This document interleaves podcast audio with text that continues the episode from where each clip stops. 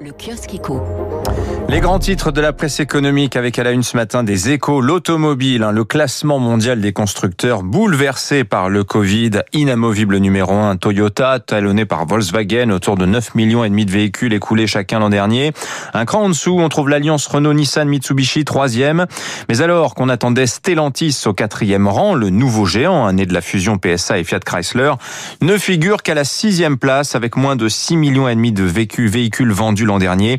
PSA et Fiat Chrysler doublés dans la dernière ligne droite par General Motors, quatrième, et Hyundai Kia, le coréen, cinquième.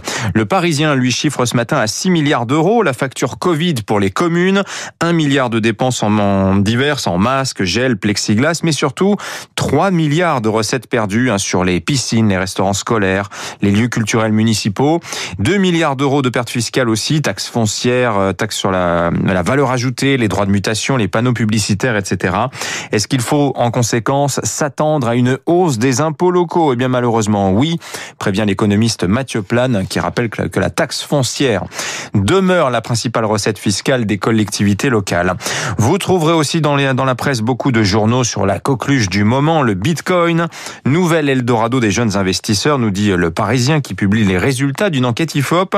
32%, un tiers des 18-24 ans, affirment avoir déjà investi dans la crypto ou envisager de le faire par appât du gain, mais aussi, et ça c'est peut-être un peu plus inquiétant, par défiance envers les institutions et le système financier traditionnel. La bonne vieille assurance vie aura donc du souci à se faire.